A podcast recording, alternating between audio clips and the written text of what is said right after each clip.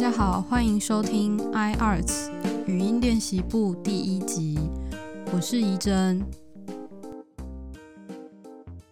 今天要在节目里跟大家分享我在今年一月的时候硕士论文口试的一些时程安排规划。我可以理解大家一定会觉得准备口试是一件蛮令人紧张的事情。但是你只要把它想成是你的硕士的最后一里路就好了，因为你在这期间虽然也是要不停的修改你的论文，然后去跑一些行政程序，其实我觉得还蛮令人乐在其中的啦。因为你只要想说，哦，这一段时间过了，你的硕士学位就拿到了，而且现在那么多的硕士，大家一定都是跑过这一关。拿到硕士的，所以大家可以的话，你一定也行。不要给自己太大的压力，就好好享受这一段时间吧。主要其实就是从联络你的口试委员，然后定定日期、时间，还有地点，跟你的申请口试的时程安排，还有你口试前两周的准备，到口试当天，还有考完以后的种种程序，还有离校的一些手续。好。那我会直接以我去年到今年初的 schedule 来做举例。我在去年十一月大概二十四号，就十一月底的时候，我的论文就大致写完，所以我跟指导教授确认我已经可以准备口试了，才开始这一连串的动作。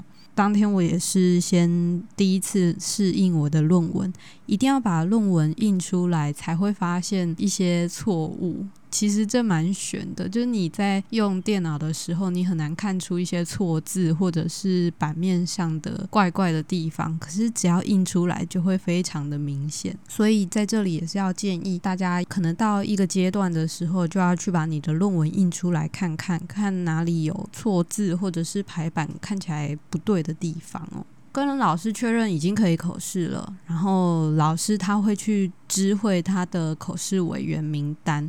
嗯，这个并不是学生自己选择的，一定是你的指导教授去邀请他认为适合你的题目的一些老师，他们可以给你比较专业的建议等等。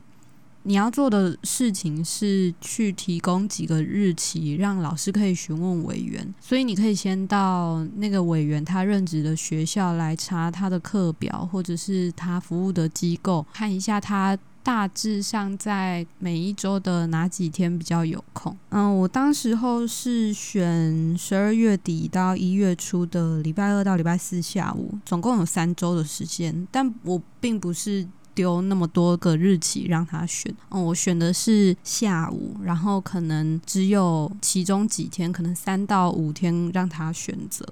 大家就可以先去注意他们任职学校的课表或者是行事历。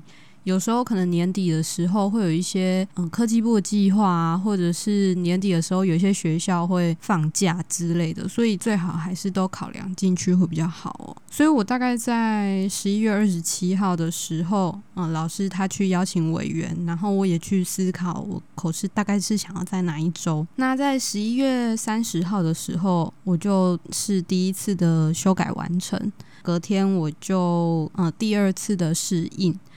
所以这个其实是要同时进行的，你不只是在邀请老师，然后准备你的口试的程序之外，你还是不停的在修改你的论文哦。那到了十二月一号第二次试印嘛，然后十二月七号是第三次的试印，就都一直在修改就是了。然后大概到十二月八号的时候，我的口试委员们都已经确定他们在一月七号的时候可以出席了，所以。当你的日期确定了以后，你就可以比较安心一点去做任何的考试程序的安排。因为最好是，嗯，你先往前推三到四周以上来去做种种的申请的程序哦。然后你的地点是可以再告知的，你要先确认委员可以来比较重要啦。那我大概在十二月九号的时候，我就向所办去询问口试相关的准备。隔天我就开始准备各种文件跟线上申请系统，去摸摸看，去填写一些相关的资料。资料都已经填好之后，它才会产生一些文件可以让你印出来。我在十二月十一号的时候，我就去申请场地。那这个场地呢，一定要有像投影机、投影幕或是电子白板这些硬体，是可以显示你的简报的。然后一定也要有麦克风哦。那最好大家还是带着你的笔电去测试，除非那边已经有电脑了。但是假如电脑不能用的话，你可能还是要用你的笔电，带着自己的笔电去测试。你也可以确定你自己有没有需要自备转接头啊，或者是 HDMI 线啊，或是 VGA 线等等。像我在成大博物馆的会议室，他们那里没有电脑，所以我就带我的笔电。那因为我的笔电不是微软的，所以我要另外自备一些转接头，然后也要备足一个足够长度的 HDMI 线，才可以连到我的投影幕。在选择口试地点的时候，也建议大家可以嗯想一个备案哦。就假如今天地点临时被学校征用了，最好还是要有其他的备案，可以让你当呃你的口试地点。所以大概在十二月十四号，就是隔周一的时候。嗯，我的场地就已经确认了，然后我也做论文的最后的细部的修改，然后让我的指导老师去签申请单，所以呃，线上系统等于是跑完了，已经印出文件可以让我的老师签名了。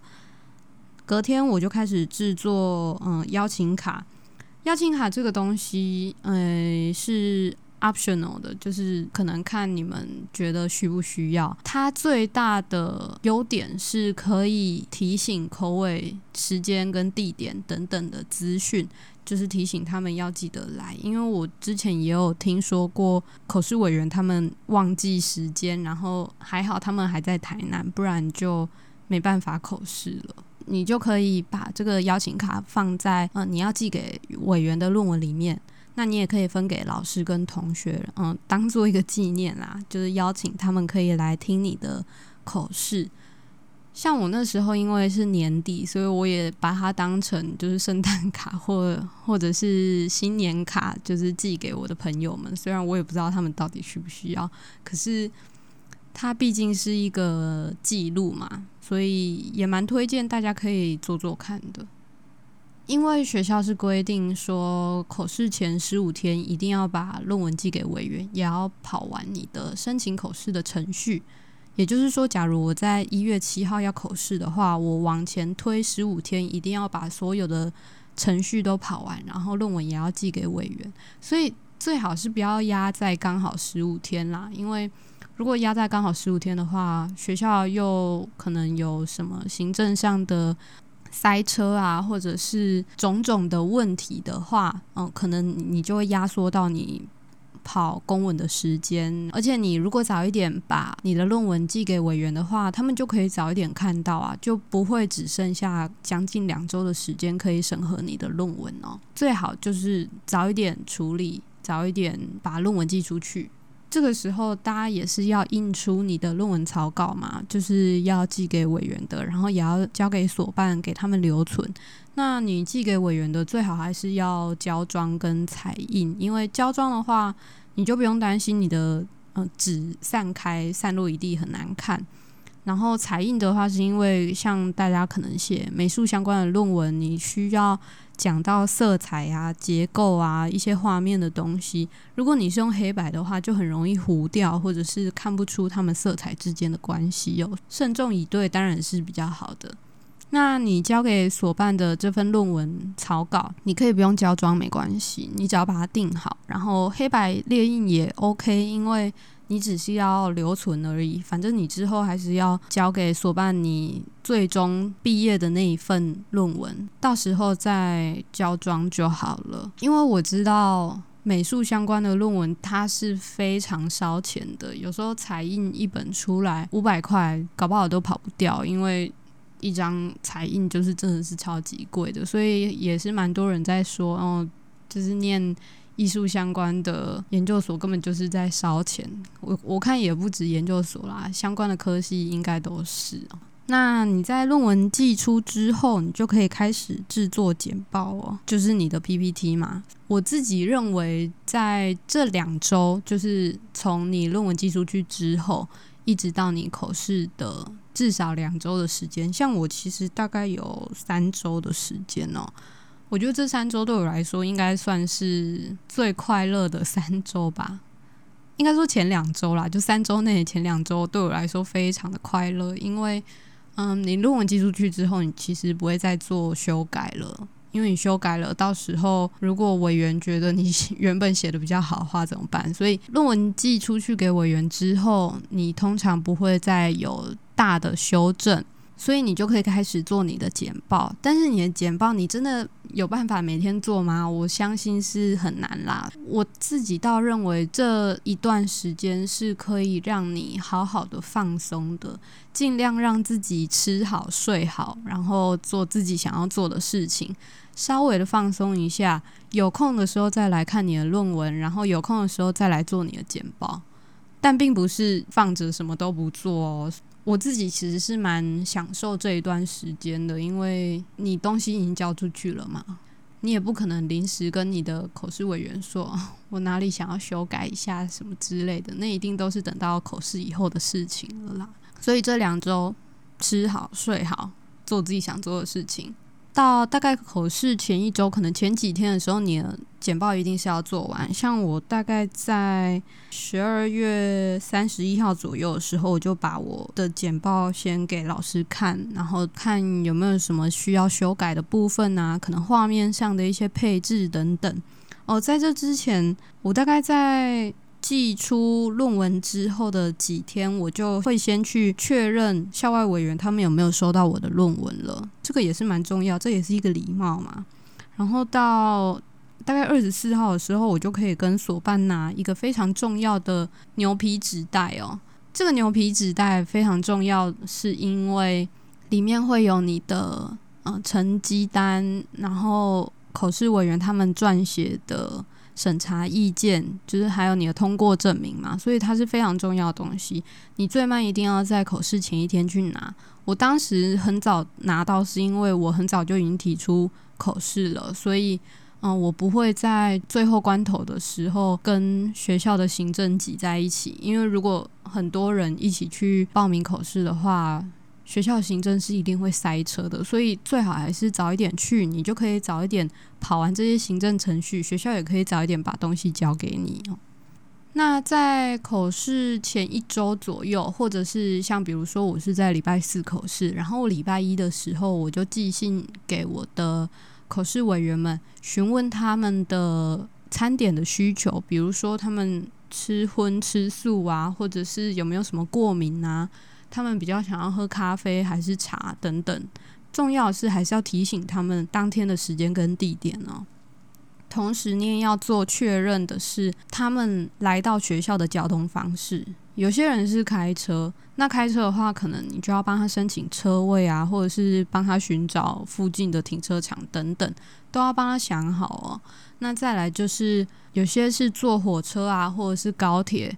这种大众运输工具的，所以你也要确定他们的车资是不是可以核销的。这个部分你就要去问学校或者是所办，因为像据我所知啦，之前是嗯规定说，如果是在台南的校外委员，他们的车资是不能核销的，最好还是都先搞清楚会比较好。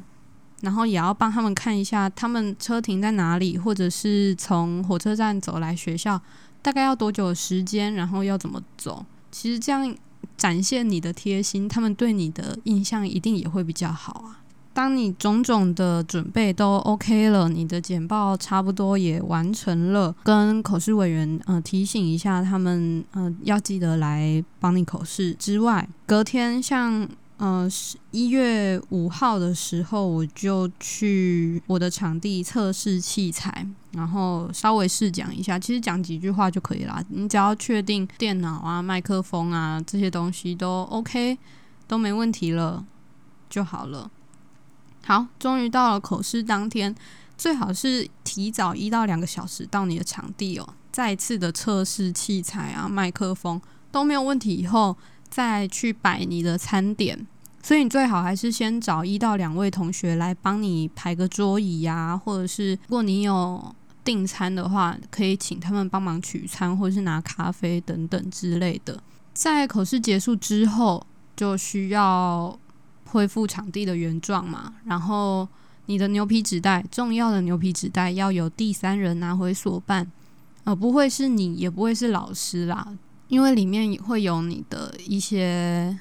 成绩相关的东西，你只会知道最终的平均成绩，你不会知道个别老师他们给你多少分，所以这个必须要由第三人拿回所办。当你的口试通过了，当然是非常的恭喜你。好，那接下来就是一连串的修改了啦，非常的鬼打墙，因为真的是很辛苦，你要不停的跟你的老师讨论修改，讨论修改。然后你也要先确定你这个学期缴交论文的最后期限是什么时候，这个非常重要哦，因为这会攸关到你离校的时间哦。不要把缴交论文的最后期限跟离校最后期限压在一起，因为你绝对会错过。跟所办确认，哦，缴交论文的最后期限是什么时候？然后再努力的去修改你的论文。好，修改完毕给老师检查，他觉得 OK 了，可以不用再动了。那你就可以开始写你的英文摘要。像我大概在一月二十七号的时候，内文修改完成，我开始写我的英文摘要。像学校他就有规定说，嗯，你除了那个五百字的摘要之外，你还要再写一个英文延伸摘要。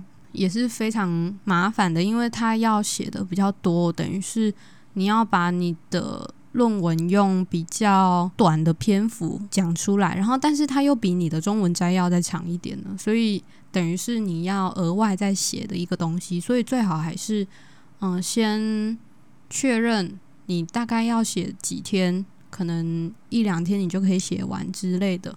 你就赶快把它写完，然后也顺便把你的内文再确认一次，再确定有没有错字啊，什么什么等等。到二月一号的时候，我的论文全部完成了，摘要也都 OK 了。接下来你就可以做电子论文的上传哦。像学校可能会有一些格式，像是你要加浮水印啊，或者是 DOI 码之类这种东西，你要传到学校图书馆的系统，其实蛮麻烦的。但是呢。我今天看到了学校图书馆发布的最新消息，是他们有新的系统可以做电子论文上传，而且不需要再用 DOI 码或者是浮水印。但我不太确定，我没有去跑过这个东西。这个是今天我六月八号的时候看到的最新的消息，所以。嗯，应该比较适用的是这学期的毕业生啦，所以非常恭喜你们，不用再像我们以前一样那么辛苦了。总之，我们那时候因为要改这些东西，所以会花比较多的时间。因为你传上去，如果学校发现，诶，你里面可能有一页的浮水印不见了，那你就要再被退回来，重新再做一次，重新再上传。他们审核的时间至少要一到两天，所以最好。还是保留一些时间，可以做这个电子论文的审核哦。审核完以后，等于你就可以开始准备跑离校了。所以电子档完成，你就可以开始去印你的纸本。像我知道总图至少要一本嘛，然后你要印给你的口试委员各一本啊。然后，嗯，所办可能二到三本，最好还是跟所办先确认一下啦。之后你就可以开始跑离校流程。我那时候离校流程大概只跑半个小时而已。那是因为我在前一天我就已经先把离校手续所需要的文件都已经做好了，所以我在离校手续的时候可以跑得非常快。然后我我大概只跑半个小时，超级迅速。然后我就拿到了毕业证书，就恭喜你成为毕业生了。隔天我就把我的纸本论文寄给我的口试委员了。